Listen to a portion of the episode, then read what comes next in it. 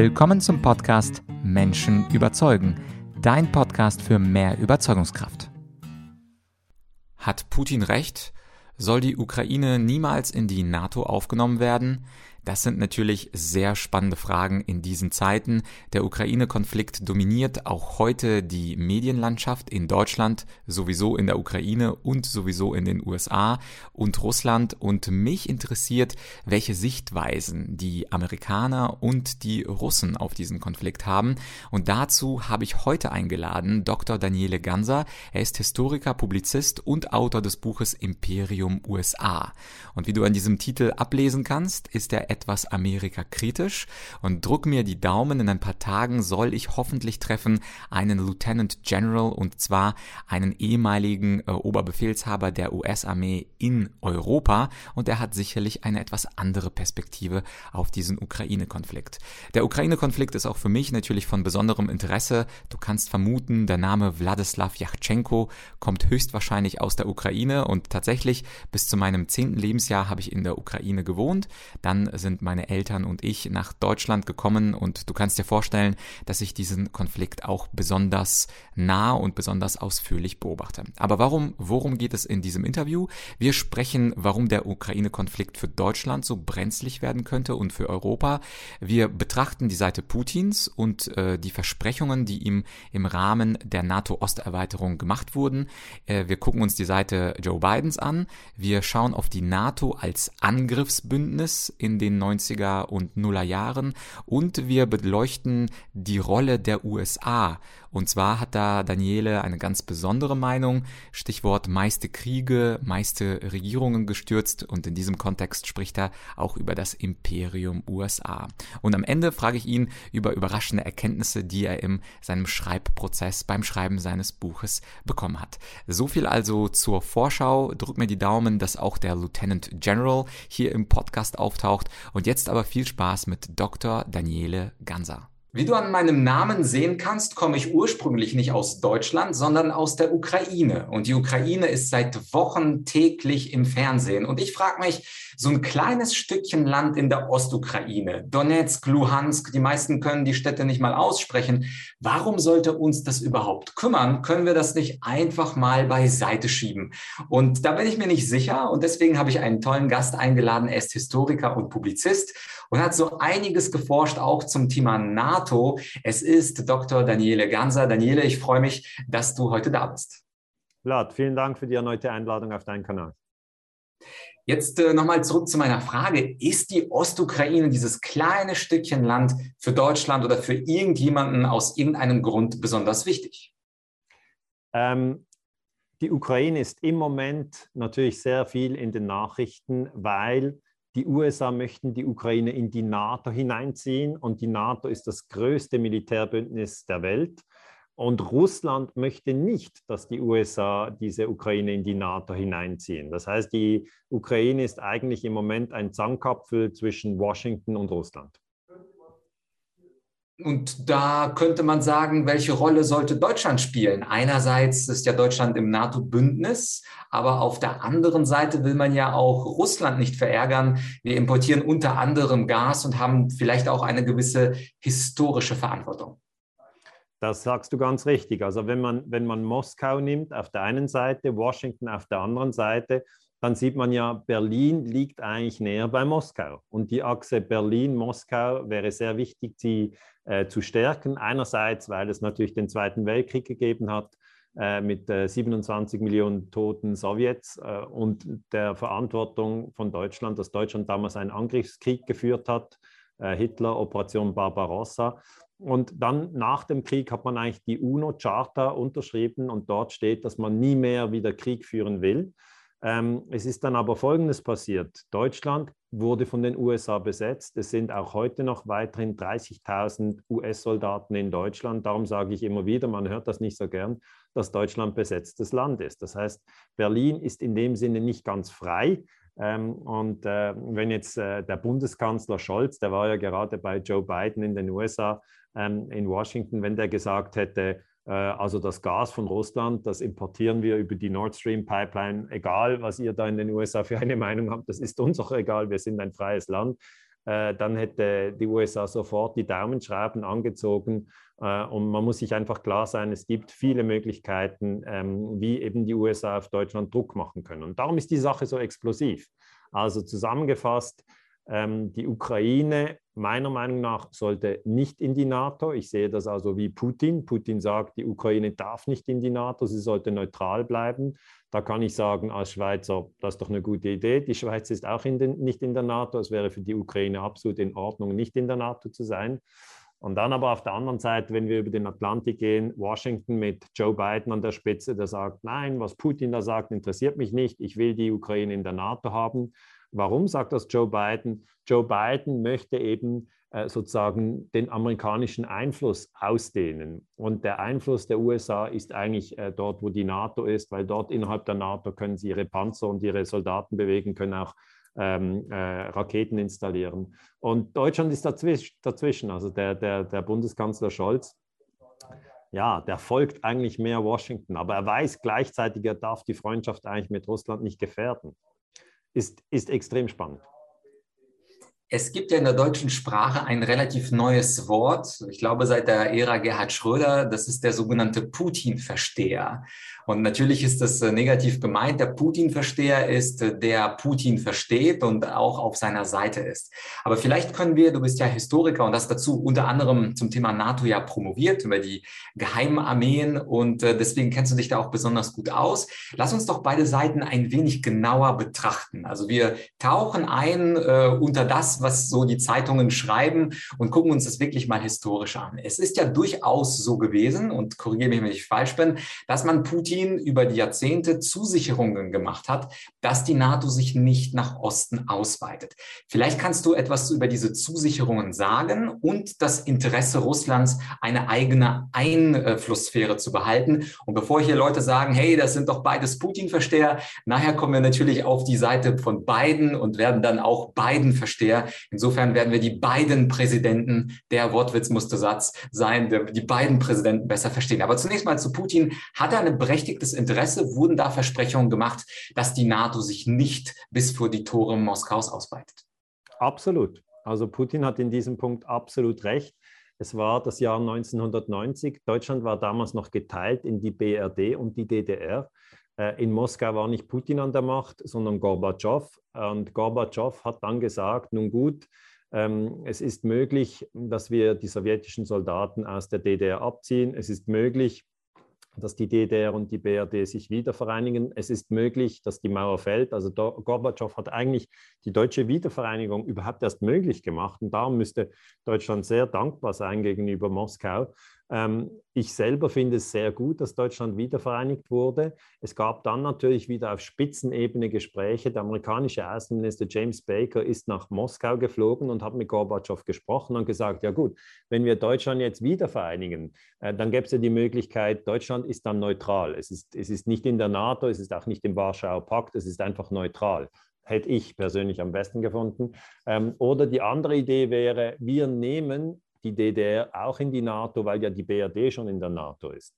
Und äh, dann hat Baker aber gesagt, das ist der amerikanische Außenminister, hat zu Gorbatschow gesagt, und die Protokolle liegen vor, ähm, das ist im August 1990, sagt er, die NATO wird sich danach keinen Zentimeter weiter Richtung Moskau ausdehnen. Also das heißt, man muss sich auf der Landkarte halt das klar machen, wenn die frühere DDR zu Deutschland dazukommt, dann, also das Ganze ist dann Deutschland zusammen und dieser Teil wird NATO-Mitglied, dann hat sich die NATO vergrößert. Und das haben die Russen akzeptiert. Aber sie haben gesagt, nur einmal das, so soll sie sich vergrößern. Und ähm, dann kam später Clinton, wurde Präsident und 1999, als die, die, die NATO den 50. Geburtstag feierte, hat sie nicht nur Serbien bombardiert, das war ein erstes Vergehen, weil die NATO hat immer gesagt, wir bombardieren keine fremden Länder, wir reagieren nur, wenn wir angegriffen werden. Und das hat nicht gestimmt. Die NATO ist also nicht ein Verteidigungsbündnis, sondern sie ist ein Angriffsbündnis. Sieht man an der Bombardierung von Serbien 99. Und zweitens, das Zweite, was die NATO dann eigentlich als Versprechen gebrochen hat, ist, dass sie ähm, Polen in die, in die NATO aufgenommen hat. Ungarn kam in die NATO, später Rumänien, Bulgarien, Estland, Lettland, Litauen. Das dann, später kam noch Kroatien dazu und Slowenien. die NATO hat sich immer mehr ausgedehnt und dann irgendwie haben sie gemerkt, uns fehlt noch die Ukraine. Wenn wir noch die Ukraine und noch Weißrussland und Georgien hätten, dann wären wir richtig an der russischen Grenze. Und natürlich ist das aus amerikanischer Sicht, du hast auch gesagt, du willst in die, die Köpfe der Amerikaner rein, äh, ist das natürlich interessant. Mhm. Ja, und äh, nochmal kurz, um bei Putin zu bleiben, gerade aus der Geschichte der Sowjetunion und der slawischen Länder ist die Ukraine und Weißrussland sind ja die kulturell am nächsten zu Russland stehenden Nationen. Die Ukraine, das wissen vielleicht einige nicht, war auch die, äh, die äh, nicht die Volkskammer, sondern die äh, Weizenkammer der, der Sowjetunion aufgrund der Bodenbestimmungen. Äh, und es gab natürlich sehr, sehr engen Austauschen zwischen Kiew, Minsk und Russland, weswegen Russland da, glaube ich, nicht nur an die geografische Nähe zu sich denkt, sondern an die kulturelle Nähe. Und vielleicht darf ich das nochmal hinzufügen. Natürlich ist der Osten der Ukraine auch teilweise russlandfreundlich. Es wird Russisch gesprochen. In meiner Heimatstadt äh, beispielsweise ist ist Russisch immer noch die dominante Sprache. Aber jetzt werden quasi amtlich viele Dinge ukrainisiert aufgrund der Nationalismusbewegung. Und ich glaube, das ist auch ein Dorn im Auge. Also nicht nur das Geografische. Die baltischen Staaten waren immer mit ihren eigenen Sprachen und ihrer eher europäischen Kultur etwas weiter weg. Aber für die Ukraine, da brennt äh, Putins Herz doch etwas stärker als für die anderen mittlerweile NATO-Staaten. Äh, kannst du da noch was hinzufügen? Ja, also Putin hat ganz klar gesagt, die Ukraine darf nicht in die NATO und er hat einen Brief geschrieben im Dezember 2021, also jetzt vor zwei Monaten, und hat den an Biden geschrieben und gesagt, schau her, äh, wir müssen jetzt die Lage ähm, äh, ja, äh, deeskalieren. Wir können hier nicht einfach auf, auf Risiko gehen und sagen, ja gut, vielleicht kommt es zum Krieg, weil die USA sind ja Atommacht und Russland sind ja Atommacht. Und ich bin hier in der Schweiz, du bist in Deutschland. Wir haben alle kein Interesse an einem Atomkrieg, äh, dass sozusagen die Ukraine, so über der Ukraine äh, äh, ein, ein, ein Atompilz aufsteigt. Ja, das, das kann ja niemand wollen. Und um das zu verhindern, ist das Deeskalieren sehr wichtig. Und was bedeutet Deeskalieren? Russland verlangt, dass dieses Versprechen, das die NATO gegeben hat 1990, dass das eingehalten wird. Putin hat sogar gesagt, er weiß, dass das Gespräch, Versprechen viele Male gebrochen wurde. Und da, hat er recht. Es wurde immer wieder gebrochen, weil man immer wieder ein neues Land in die NATO aufgenommen hat. Manchmal wird man sagen, ja gut, das ist aber der Entscheid von Polen oder das ist der Wunsch von Litauen oder Rumänien wollte halt auch in die NATO oder Kroatien wollte. Das sind doch freie Länder, das zu entscheiden. Aber nein, die NATO wird von den USA angeführt und die USA hätten eben nicht ähm, sozusagen jedes Land aufnehmen dürfen, weil sie haben ja gegenüber Russland versprochen, dass sie das nicht tun werden. Ähm, gut, jetzt haben sie es eben trotzdem gemacht. Das zeigt, äh, diese Versprechen der Amerikaner sind nichts wert. Das ist wie früher haben die Amerikaner den Indianern versprochen, ja, also bitte geht hinter den Fluss, dann lassen wir euch in Ruhe. dann vergingen ein paar Monate, dann kamen sie wieder, geht hinter die Berge, dann lassen wir euch in Ruhe. Dann gingen sie hinter die Berge und dann kamen sie wieder und sagten, geht in den Pazifik, dann lassen wir euch in Ruhe. Und die Sache ist so, ähm, aus Sicht der Russen ist das jetzt die rote Linie und ich hoffe einfach, dass die Amerikaner diese rote Linie respektieren, weil es gibt ja auch keinen Grund wirklich, äh, die Ukraine in die NATO zu ziehen. Also wir haben äh, andere Probleme auf der Welt. Es ist nicht absolut notwendig, die Ukraine in die NATO zu ziehen. Es ist einfach eine geostrategische Überlegung der Amerikaner. Also wenn man sich in den Kopf der Amerikaner reinsetzt, dann, dann kann man es verstehen, aber es ist nicht notwendig. Ja, und vielleicht gucken wir uns dann tatsächlich äh, etwas genauer die Amerikaner an. Ich weiß, dass du auch vor kurzem ein Buch veröffentlicht hast, Imperium, das Imperium der USA, die Weltmacht. Ist das damit zu erklären, dass die USA, offensichtlich ist ja der Kampf nicht mehr gegen Russland, sondern gegen China, dass die USA global betrachtet auch vielleicht äh, mit China im Hinterkopf versuchen, ihre Einflusssphäre trotzdem noch weiter zu erweitern? Oder warum dieses große Interesse an diesem, ich würde mal sagen, nicht äh, weltbedeutenden Land Ukraine. Ja, das ist, wie du sagst, Vlad, eigentlich ein, ein imperiales Spiel. Wenn du dir die Weltkarte anschaust, äh, vielleicht kannst du dich erinnern, England war einmal ein Imperium. The British Empire hat man das genannt. Die Engländer haben Indien zum Beispiel kontrolliert. Und viele haben das heute vergessen, aber Indien ist doch ein ziemlich großes Land, haben Australien erobert, Neuseeland erobert, England, Engländer sind in Nordamerika gelandet, haben dann gegen die Spanier und gegen die Franzosen gekämpft. Äh, also die Engländer haben eine lange, lange koloniale Geschichte, haben auch große Teile von Afrika erobert und kontrolliert. Und äh, dann sind die Engländer, man kann sagen, mit dem Ende des Zweiten Weltkriegs sind sie eigentlich dann von der imperialen Bühne abgetreten. Seither treten die USA sehr dominant auf. Sie sind meiner Meinung nach das Imperium der heutigen Zeit, auch wenn man das jetzt nicht so liest. Ja? Also die Washington Post schreibt nicht, die Amerikaner sind ein Imperium, sondern als die USA dann halt die Philippinen erobert haben, und das haben sie, ähm, dann hat man nicht gesagt, das ist unsere Kolonie, sondern die Amerikaner haben immer gesagt, ja, wir sind tatsächlich jetzt in den Philippinen, ja, das haben wir halt erobert, ja, um die Leute hier zu befreien. Äh, oder als die Amerikaner in Afghanistan eingefallen sind, haben sie nicht gesagt, wir sind ein Imperium und wir führen Krieg, wo wir wollen, sondern haben gesagt, ja, wir müssen hier sein, wegen den Terroranschlägen vom 11. September. Oder als sie den Irak bombardiert haben 2003, haben sie nicht gesagt, wir sind ein Imperium und wir tun, was wir wollen, sondern sie haben gesagt, ja, der Saddam Hussein hat Massenvernichtungswaffen, was überhaupt nicht wahr war. Die USA haben auch Libyen bombardiert 2011 und haben sie auch nicht gesagt, wir als Imperium bombardieren, was wir wollen, sondern die USA vermeiden immer darüber zu sprechen, dass sie Imperium sind. Aber wenn man die Geschichte anschaut, äh, von 1945 jetzt bis 2022, dann sieht man ganz klar, kein anderes Land hat so viele Länder bombardiert wie die USA.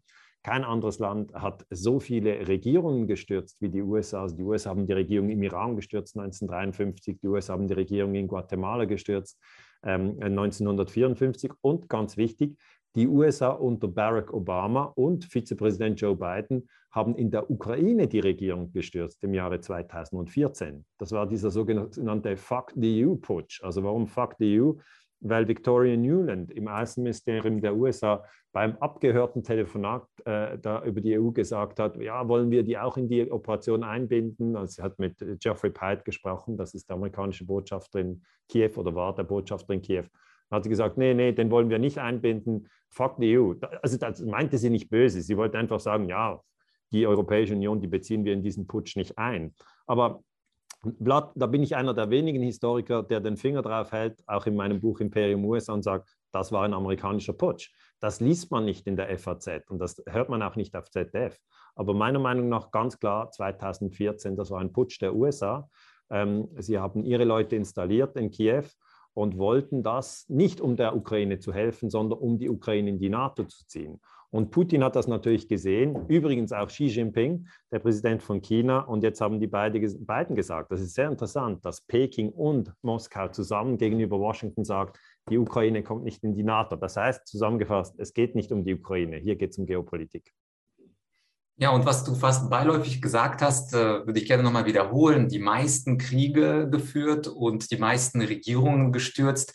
Das ist so der Aussage, die muss man erstmal verdauen können, wenn man jetzt diesen Podcast äh, sich anhört. Denn die USA, das ist ja, äh, das sind ja, wie Sie selbst sich gerne beschreiben, äh, die Leader der freien Welt und diese Leader der freien Welt gleichzeitig als die bösen Kriegsmacher zu bezeichnen, das kommt äh, bei den äh, meisten Menschen wahrscheinlich jetzt nicht so gut in den Kopf hinein. Was es noch schwieriger macht, ist ja, dass die USA immer neue Begriffe erfinden, auch völkerrechtliche Begriffe, wie sie ihre Angriffe rechtfertigen. Also ich glaube, den ersten Begriff, den haben die meisten schon mal gehört, eine humanitäre Intervention. Also wenn man beispielsweise irgendwo angreift und äh, im, gegen Serbien einen Krieg führt, dann macht man das natürlich, um ethnische Säuberungen zu äh, unterbinden beziehungsweise jetzt äh, in den letzten 10, 15 Jahren kam ja ein neuer, ein neuer völkerrechtlicher Begriff, der Responsibility to Protect, also dieser Verantwortung zu schützen. Und das klingt ja auch so schön, ja. Also wenn man diese Begriffe hört,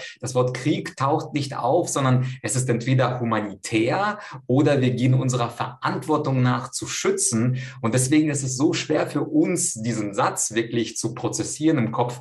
Die Vereinigten Staaten führen die meisten Kriege und haben die meisten Regierungen gestürzt. Also auch sprachlich, rhetorisch ziemlich fein gemacht von den USA, oder? Ja klar, also die USA sind Meister der Informationskriege. Äh, sie geben uns am Schluss das Gefühl, ah, war eine tolle Idee, Libyen zu überfallen. Mit diesem Begriff Responsibility to Protect hat man dort äh, argumentiert.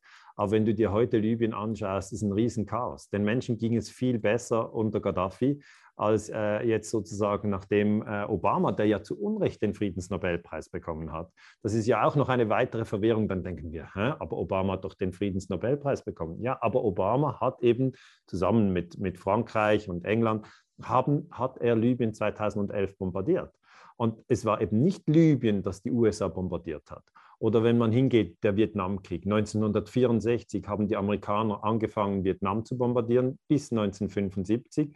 Elf Jahre war Krieg, drei Millionen tote Vietnamesen. Da wurde also Napalm auf Kinder abgeworfen. Napalm ist so eine, eine brennende, äh, klebrige Masse. Da brennt die ganze Haus, Haut weg. Das sind schwere Verbrechen pa passiert. Also äh, äh, Mädchen wurden vergewaltigt, äh, alte Leute wurden enthauptet. Also äh, das sind wirklich, das sind, das, das sind nicht Kleinigkeiten. Drei Millionen tote Vietnamesen.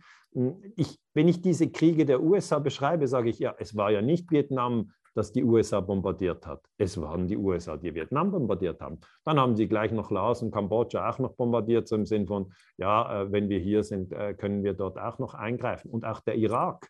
Äh, der Irak wurde lange, lange bombardiert und dann hat man ihn noch unter ein Embargo gestellt. Und äh, da sind sehr, sehr viele Kinder während diesem Embargo äh, gestorben. Und dann hat die amerikanische äh, Außenministerin damals, Madeleine Albright, wurde, wurde auf dem Fernsehen gefragt, dass da ja mehrere hunderttausend Kinder jetzt gestorben sind, ob es denn das, der Preis wert sei. Und hat sie einfach gesagt, ja, der Preis ist es wert. Das heißt, der amerikanische Imperialismus ist tabu. Man spricht wenig darüber, aber wenn man die Zahlen anschaut, ist es ziemlich eindeutig. Die USA haben 770 Milliarden Verteidigungsausgaben oder Angriffsausgaben, das heißt das größte Militärbudget. Äh, sie haben elf Flugzeugträger. Die Chinesen zum Beispiel haben nur zwei Flugzeugträger, die haben auch nur 250 Milliarden Verteidigungsausgaben. Die Amerikaner haben meisten Soldaten in fremden Ländern stationiert, eben 30.000 in Deutschland. Und es ist ja nicht so, dass Deutschland umgekehrt 30.000 Soldaten in den USA stationiert hat. Also irgendwann wenn man das ein bisschen systematisch anschaut, ähm, dann wird es schon klar, dass das, die USA das Imperium sind. Und es ist nicht die Bevölkerung. Es wohnen ja 330 Millionen Menschen in den USA, sondern es ist eine kleine Elite.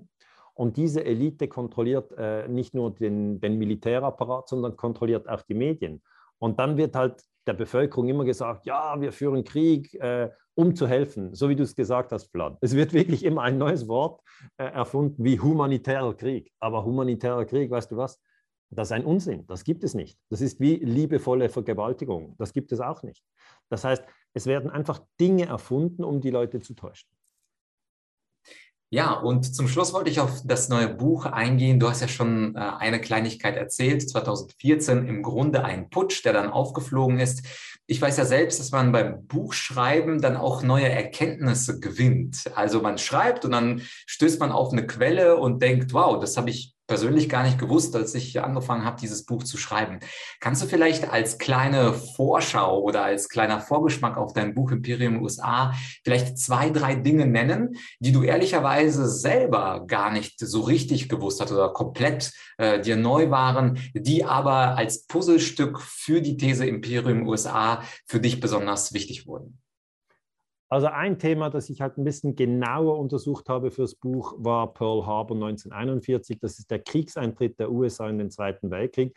Wusste ich natürlich, dass die Japaner Pearl Harbor damals bombardiert hatten. Das war der 7. Dezember 1941. Ich hatte auch schon gehört, ähm, dass einige in den USA sozusagen von diesem Angriff wussten, aber mir war nicht so ganz klar, ja, wussten sie es jetzt oder wussten sie es nicht?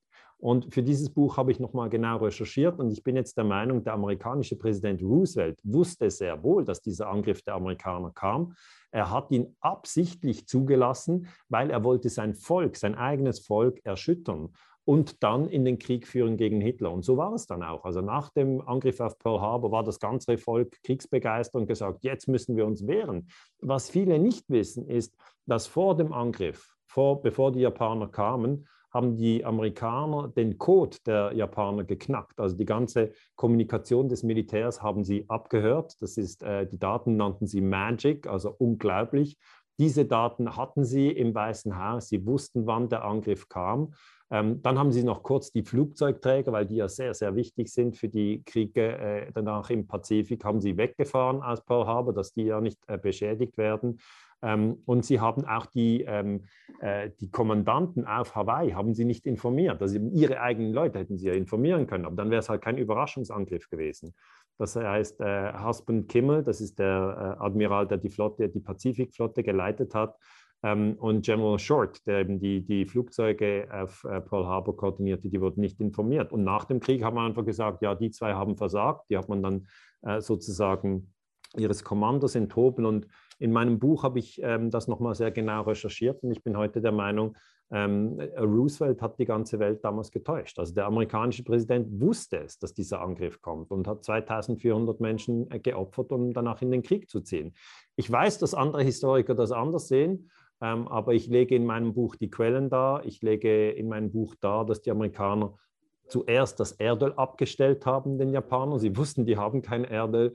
Dann haben sie den Stützpunkt der Pazifikflotte, der früher in Kalifornien war, rausverlegt nach Hawaii, wo er sozusagen ein Köder war für die Japaner.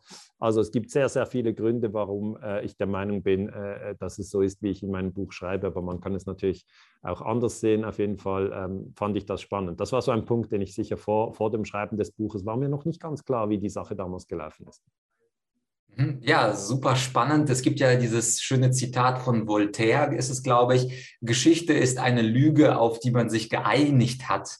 Man kann ja Geschichte aus unterschiedlichen Blickwinkeln äh, betrachten und häufig schreiben ja die Sieger die Geschichte. Insofern ist es da nicht verwunderlich, dass die Geschichte eben diese eine Siegesinterpretation hat, beziehungsweise dass die herrschende Interpretation ist. Und vielleicht noch die ja. äh, zweite Geschichte, vielleicht für dich nicht neu, aber für unsere Zuschauer, Zuhörer ganz neu. Was war so die zweite Erkenntnis, die die meisten Leute, die in der Schule Geschichtsunterricht hatten, nicht über die USA wissen, das aber in deinem Buch drin steht?